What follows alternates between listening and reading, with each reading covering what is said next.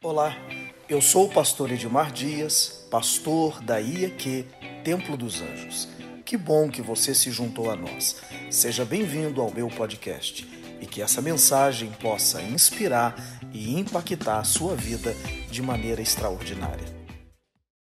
Pega a sua Bíblia, eu quero antes da gente orar, eu vou orar com você daqui a pouquinho, mas não é a pregação, mas eu quero ministrar na sua vida a bênção de ser útil. Olha para quem está ao seu lado e diga a bênção de ser útil. 1 Coríntios 12, 7 diz assim: diga mais a manifestação do Espírito é dada a cada um para o que for útil. Repete, mas a manifestação do Espírito. Ô oh, gente, para fora, um, dois e. Mas a manifestação do Espírito é dada a cada um para o que for útil. Pode se assentar, por favor. 1 Coríntios 12, 7 está dizendo que as bênçãos de Deus têm um alvo. Qual é o alvo das bênçãos de Deus? O alvo das bênçãos de Deus é uma pessoa útil. Eu vou repetir.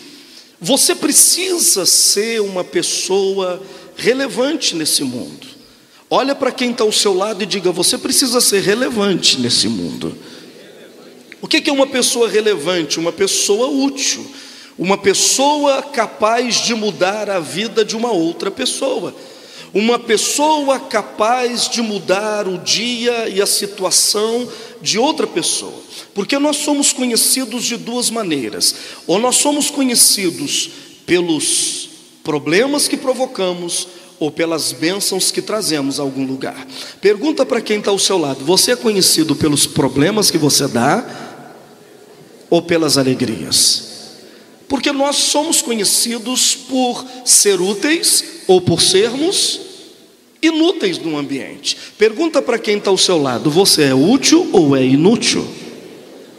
Eu vou perguntar de novo só para ficar marcadinho: você é útil ou é inútil? Olha para mim, mas as bênçãos do Espírito Santo, elas são liberadas sobre a vida de uma sobre a vida de uma pessoa que é o que? Útil. Eu não ouvi, que é o que? Útil. Então, quando Deus decide abençoar uma pessoa, Ele está procurando pela utilidade dela. Você não tem ideia de quantas pessoas estão querendo exatamente o que você quer. E se formos pela linha natural, se formos é, observar é, a forma natural que Deus deveria nos abençoar, não seríamos o próximo a sermos abençoados. Pergunta para mim, por quê? Porque numa ordem de prioridade você não é prioridade. Existe gente no hospital do câncer agora chorando. Existem mães chorando, existem filhos chorando por pais, existe gente desesperada, existe gente desempregada, gente que não tem o que, o que dá para o seu filho comer amanhã. Então, se Deus for observar uma linha de prioridade, você não é prioridade de Deus para Ele fazer nada na sua vida. Quem está aí, gente? Se formos observar uma linha normal de prioridade, você não é prioridade de Deus, ou é? Tem gente pior do que você. Então o que que Deus espera alcançar em você para ele te abençoar? Ele espera que você seja útil, curados para poder curar alguém, libertos para poder libertar alguém, ricos para poder ser generoso com alguém. Tem alguém me ouvindo aí? Pelo amor de Deus, dá um glória a Deus. Quem está aí? Quem está ligado? Eu estou dizendo, Deus cura para curar. Deus liberta você para que você possa ser útil em libertar alguém.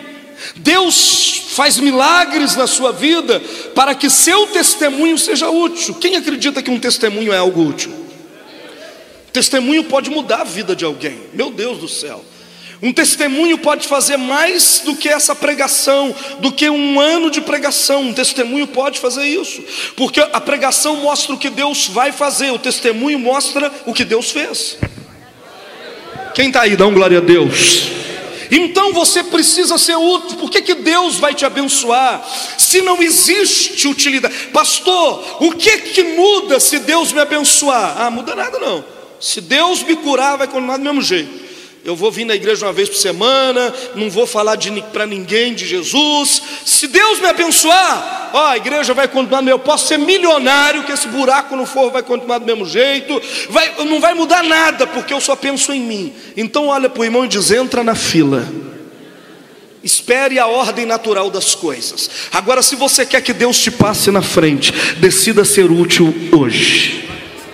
Eu vou é para reagir. Se você quer que Deus te ponha na frente, decida ser útil hoje. Quem está entendendo, dá um glória a Deus. Eu tenho que ser relevante de alguma forma. Eu preciso ser importante para alguém de alguma maneira. Eu preciso pegar a saúde que Deus me deu, a alegria que Deus me deu e distribuí-la e abençoar alguém de alguma forma, de algum jeito. Quem está aí, pessoal? A Bíblia diz assim, 1 Pedro 1,24, põe para mim, por favor. 1 Pedro 1,24 diz assim: Porque toda a carne é como a erva. Repete comigo, porque toda a carne é como a erva. E toda a glória do homem como a flor da erva. Secou-se e a erva, secou-se a erva e caiu a sua flor. E deixa esse texto paradinho aí. Olha o que a Bíblia diz: que toda a carne é como a erva, e toda a glória do homem é como a flor da erva. Quem já foi no pasto? Levanta a mão. No pasto, onde fica a vaca. Lá tem uma relva, uma grama, e lá nasce uma florzinha. A Bíblia está dizendo que o Oscar, que é uma glória do ser humano maravilhosa, para quem é do cinema, receber um Oscar é o quê? Algo muito maravilhoso, não é ou não é, ô, Larissa? É algo esplendoroso a festa do Oscar, tapete vermelho, vestido brilhante e aqueles decotes poderosos que as mulheres, né, ficam assim, os homens empinados igual peito de pombo, aquele negócio extraordinário. A Bíblia está dizendo que toda a glória do homem é como a, a grama do pasto e é como aquela florzinha que nasce no pasto. Hoje existe e amanhã secou. Deus está dizendo que tudo relacionado ao homem, tudo relacionado ao homem é como a flor do campo, que hoje existe e amanhã simplesmente vai desaparecer. O que a Bíblia está dizendo é que não adianta ficar brigando muito por muita coisa, porque tudo que você está dando à sua vida amanhã já não vai existir mais, naturalmente vai passar, vai acabar. Diga para quem está ao seu lado: o maior problema da sua vida amanhã já não vai existir mais, naturalmente não vai existir mais. Tem alguém aí, porque ele é como a erva, ele vai desaparecer, ele seca, ele desaparece. Meu Deus, tem alguém aí, dá um glória a Deus. Mas a Bíblia diz que a palavra de Deus é eterna. Se você receber algo de Deus no seu espírito, isso vai durar nessa terra, nessa vida e na vida vindoura, vai continuar contigo. Então a Bíblia está dizendo: seja útil hoje. Olha para quem está ao seu lado e diga diga: seja útil.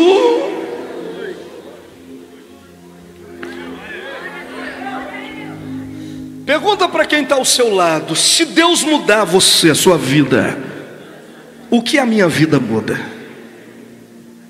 Essa é a pergunta que Deus está fazendo. A pergunta que Deus está fazendo é: se eu der isso para Ele, o que as outras pessoas vão se beneficiar? Em que que elas vão se beneficiar? Em que que a vida delas vai, vão, vão melhorar? Você está aí, pessoal? Quem está aí, dá um glória a Deus. A minha missão, a minha unção e a minha prosperidade está ligada à minha missão. Eu vou dizer de novo: a minha unção e a minha prosperidade está ligado à minha unção a minha missão. Quanto maior a minha missão, maior é a unção e maior é a prosperidade que Deus me dá. Olha para quem está ao seu lado, diga: quanto maior a sua missão, meu irmão, você não conseguiu decorar a frase. Eu vou tentar de novo. Quanto maior a sua missão, porque a sua unção está ligada à sua missão, a sua prosperidade está ligada à sua missão. Quanto maior a missão, maior a unção e maior a prosperidade. Eu vou dizer que Deus não vai te dar um canhão para matar um passarinho. Então, quanto maior a sua missão, Quanto mais desafios você tem e você e quanto mais responsabilidade você assume, mais Deus te unge e mais Deus te prospera. Diga para quem está ao seu lado, quanto maior a sua responsabilidade, mais Deus vai te ungir, mais Deus vai te prosperar. Eu vou repetir até entrar nessa cabeça dura: quanto maior a sua missão, maior vai ser a sua unção e maior vai ser a sua prosperidade. Quem está aí, pelo amor de Deus, dá um glória a Deus. Recua na sua responsabilidade. Sabe o que Deus faz? Diminui a unção e diminui a prosperidade. Na hora de pegar o envelope de oferta, pega de 10 reais. Aí sabe o que, que Deus faz? Pegou de 10, toma 10. Por que, que eu vou te dar mil se você é útil somente em 10?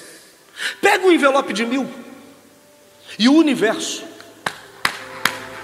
começa a trabalhar em seu favor. Quem está aí, pelo amor de Deus? Portas começam a se abrir em toda parte, milagres começam a surgir, porque quanto maior a missão, maior a unção e maior a prosperidade. Quem está aí, pelo amor de Deus? Reage e dá glória a Deus. Ei, quanto maior é a minha missão, mais Deus me unge, é fato. Quando eu era pastor somente dessa igreja, eu tinha somente um tipo de unção. Mas quando eu disse, meu Deus, eu quero ser útil para outras igrejas, outros pastores em outros lugares, Deus aumentou a minha capacidade, porque eu me tornei, a minha missão se tornou maior, então a minha unção se tornou maior e a minha habilidade para prosperar se tornou maior. Oh meu Deus! Oh meu Deus, olha para o irmão e diga: Eu vou te assumir, meu irmão, eu vou ser generoso. Diga: Se a minha vida mudar, a sua muda. Prega para ele, pelo amor de Deus. Diga para ele: Se a minha empresa crescer, eu vou te dar emprego e o salário vai ser bom.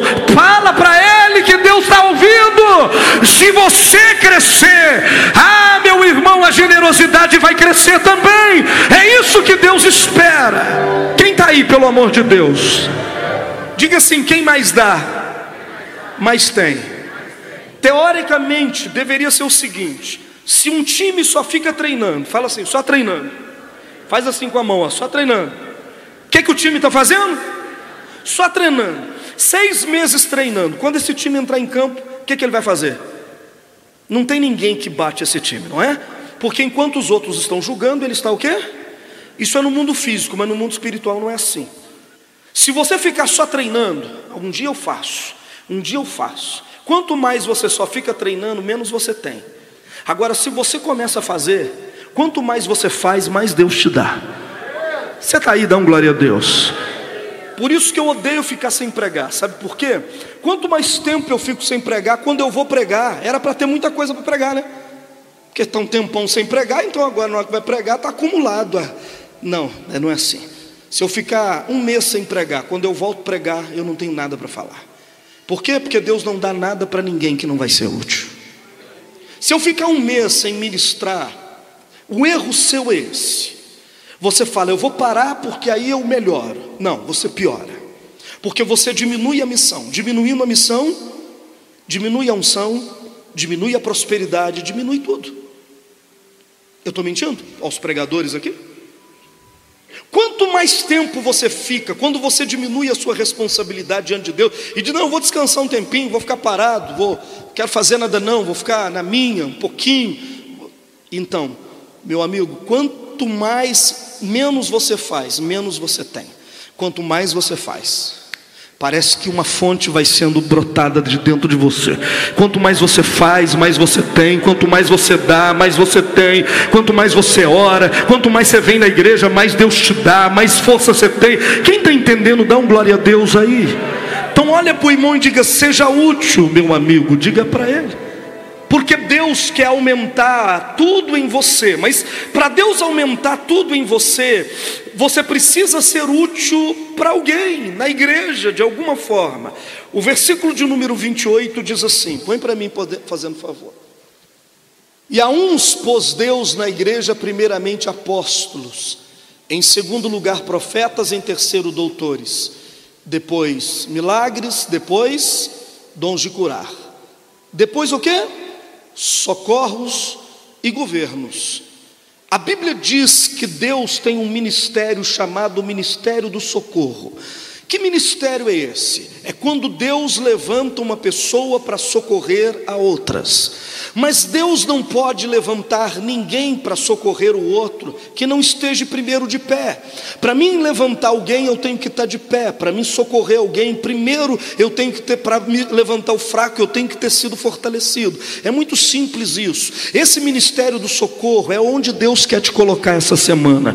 Diga para quem está ao seu lado, Deus quer que você se levante para socorrer alguém.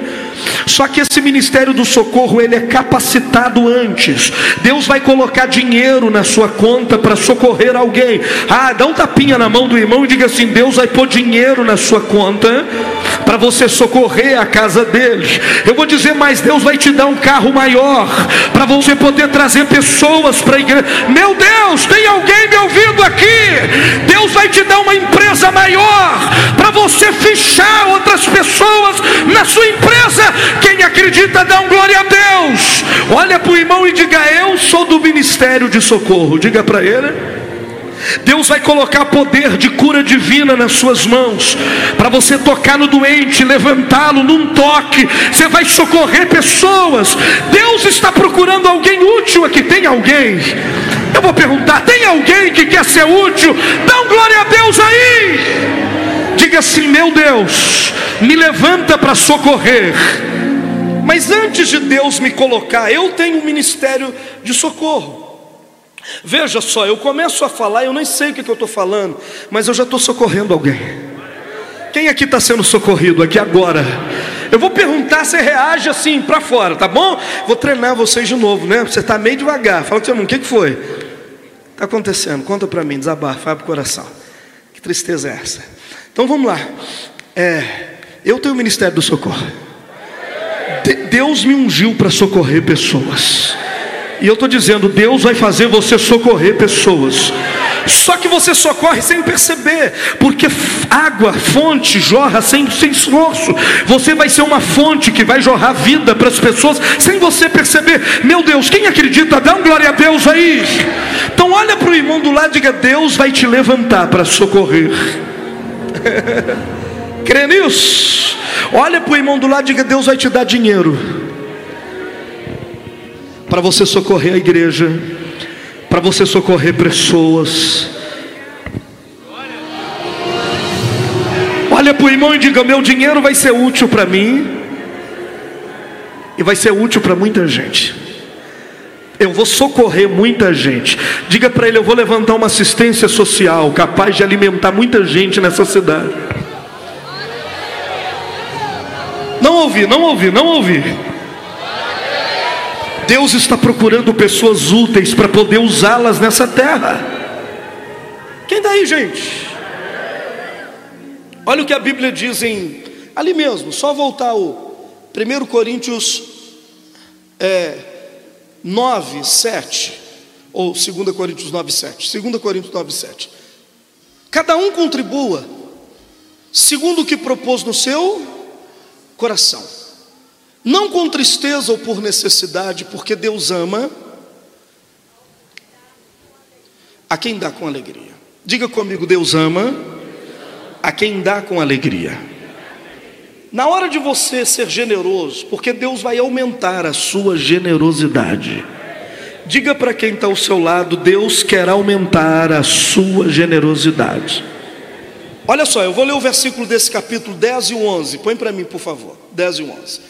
Ora, aquele que dá semente ao que semeia, diga comigo, ora, muita atenção, diga ora, aquele que dá semente ao que semeia, para e olha para mim. Se Deus deu semente para mim semear, se eu semeei, eu vou ter o quê? Só que a Bíblia não está dizendo que você vai ter uma colheita, está dizendo que você vai ter o quê? Pão. Ora, aquele que dá semente ao que semeia, também vos dê pão para comer. Essa palavra foi mal traduzida. não é pão. Aquele que dá semente ao que semeia, vai te dar riqueza. O que, que ele vai te dar? Não ouvi. O que, que ele vai te dar? Pergunta para mim por quê? Porque Deus não quer que você colha só o que você plantou. Porque quem colhe feijão, planta feijão, colhe o quê? Quem planta milho, colhe o quê? Só que você vai colher mais do que você plantou. Diga para quem está ao seu lado, a sua colheita vai ser maior do que você plantou. Aliás, diga para o irmão: você não vai precisar da sua colheita, porque Deus vai te enriquecer em tudo. Meu Deus, quem acredita nisso, levanta a mão e dá um glória a Deus. Diga assim: Deus vai me enriquecer em tudo. Pergunta para mim, então o que, é que eu faço com a colheita? Pergunta, gente. Pergunta, gente. A colheita vai ser para aumentar o fruto da vossa justiça. O verso 11 explica melhor. Para que em tudo enriqueçais, muda a tradução. Vocês serão enriquecidos de todas as formas, para que possam ser generosos em qualquer ocasião. Deus vai te enriquecer para você ser útil.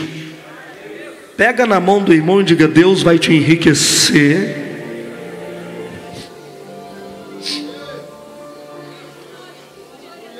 Ali está o propósito de Deus da riqueza. Para que, que Deus quer enriquecer o homem? Para que possam ser generosos em qualquer ocasião. E através de você, as pessoas possam dar glória a Deus. Imagine que você está precisando de 20 reais para inteirar a conta de luz, porque a CEMIG vai cortar a sua conta. E você diz, pastor, ou Edmar, rapaz, está precisando de 20 conto para mim pagar minha conta de luz, cara. Você tem como me emprestar? Mês que vem eu, eu, eu dou um jeito, eu te devolvo esses 20 reais. Só que eu plantei semente, mas eu não preciso da colheita, porque Deus já me enriqueceu em tudo. Aí, em vez de eu te dar 20, eu tiro mil reais e te dou. E falo, toma aqui, cara. Você vai xingar Deus? Ou vai glorificar Deus? Você vai dizer o quê? Deus quer que através de você, muita gente dê glória a Deus. Deus, olha, é uma virtude. Quando alguém, quando você faz alguma coisa para alguém, e essa pessoa dá glória a Deus, Deus manda dinheiro para sua conta imediatamente, porque a riqueza é para mostrar generosidade e não mesquinharia, a, a, a riqueza é para ser útil. Olha para quem está ao seu lado, dá um glória a Deus aí, ó. Quem paga o aluguel do templo faz com que pessoas deem o quê? E cai dinheiro na sua conta. É o que eu estou te dizendo. É o propósito da riqueza. Ela deve ser útil para levar pessoas a darem glória. O seu dinheiro tem que manter essa igreja aberta, para que pessoas venham aqui para dar o quê? E quando isso acontece, Deus vai aumentar a sua capacidade de semear. Só que tem um detalhe: você não precisa da colheita. Eu vou profetizar. Vai chegar um dia que você vai plantar e não vai preocupar com o que vai colher, que você não precisa da colheita, porque Deus te enriqueceu em tudo.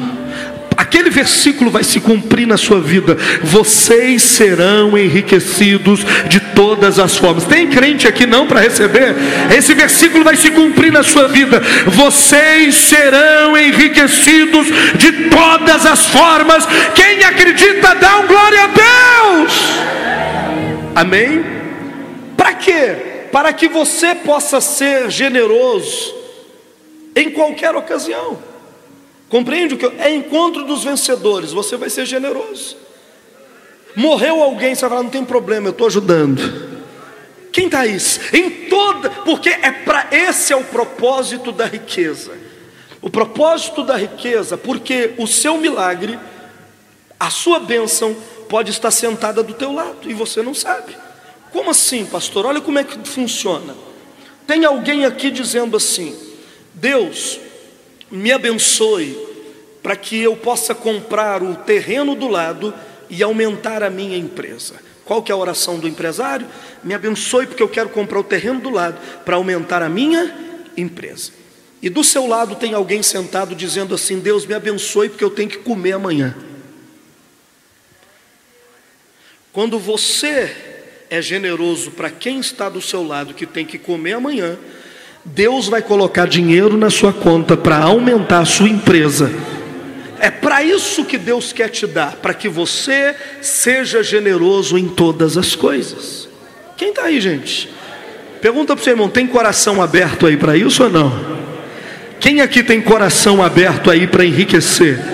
Dá um glória a Deus. Fala com o seu irmão: no meio da dívida, Deus quer te prosperar. Eu vou dizer de novo: no meio da dívida, Deus quer te prosperar.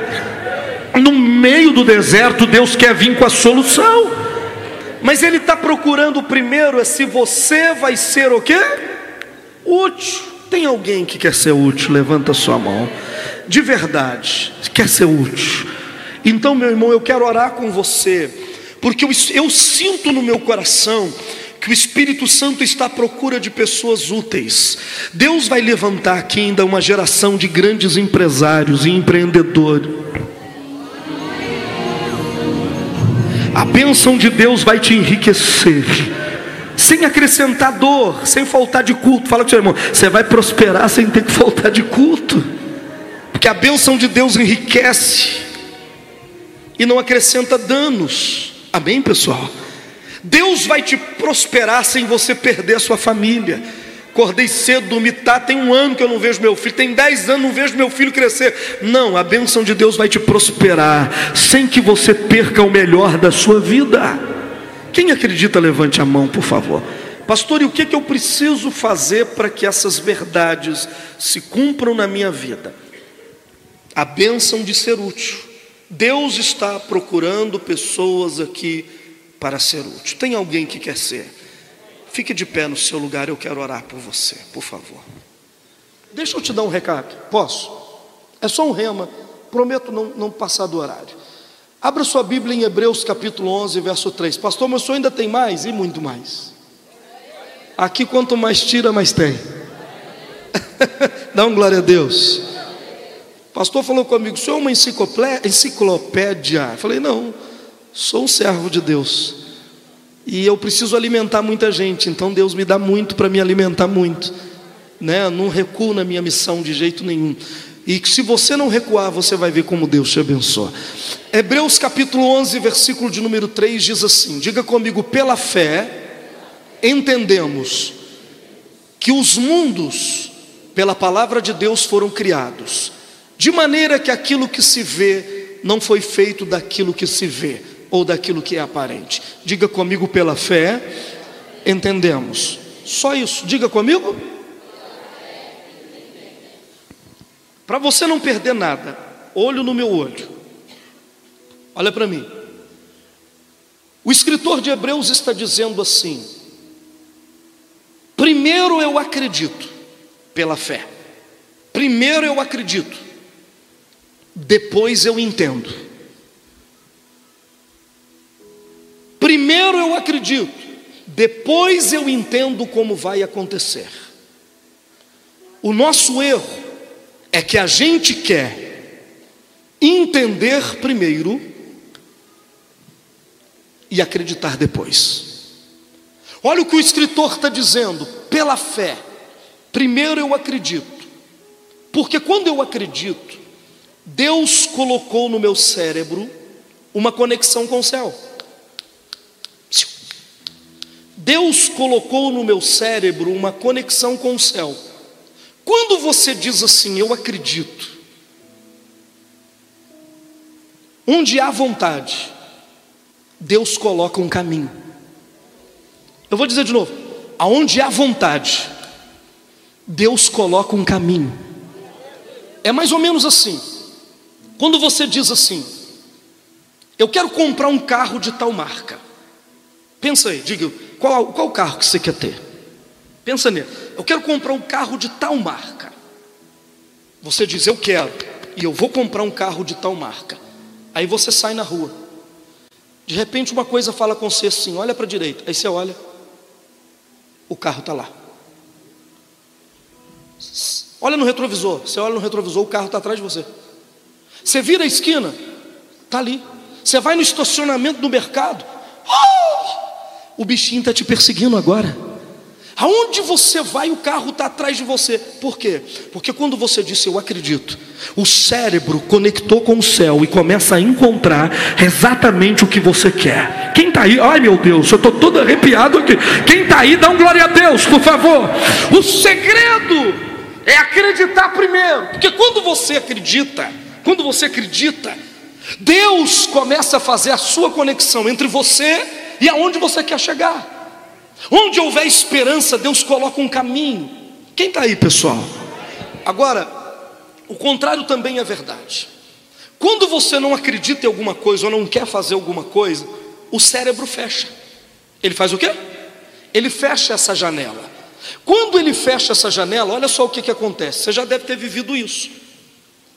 Sua mãe, seu pai, sua namorada, sua esposa, disse assim: Amor, pega tal coisa lá para mim no guarda-roupa.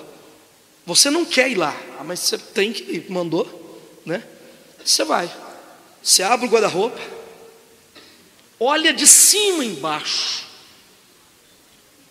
Amor! Tem nada aqui não? Tá sim, amor. Tá na partilheira do meio. Amor, não tem nada aqui. Aí a madame vem. Música para madame, João. Ó. Ó. Abre a porta e diz assim: Aqui. E você fala: Poxa, como é que eu não consegui ver?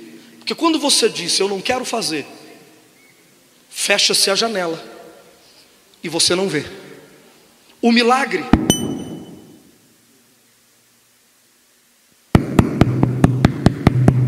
pode bater na sua porta, você abrir a porta, olha para ele, mas não vê.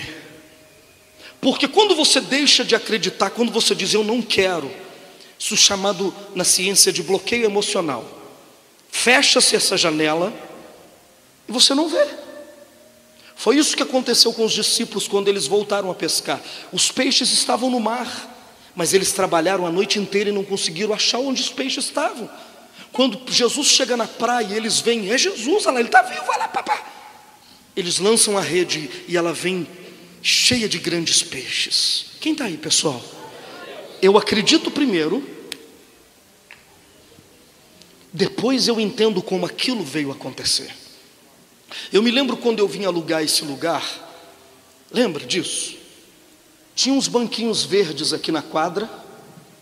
Eu sentei num banquinho ali daquele lado, onde os jogadores se assentavam.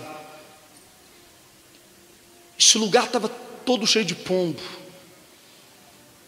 cocô de pombo, tudo destruído. Eu sentei e de repente o meu coração disse: Eu acredito. Isso aqui pode ser uma igreja. A nossa igreja vai ser aqui. Eu disse para as meninas: Isso aqui vai ser a nossa igreja. E eu comecei a desenhar para elas. Ali eu vou colocar isso, ali eu vou colocar isso, ali eu vou colocar isso, ali vai ser assim. E elas olhando para mim, né? A gente ia acabar de construir o Paulo VI, tudo bonitinho lá. Eu disse, vai ser.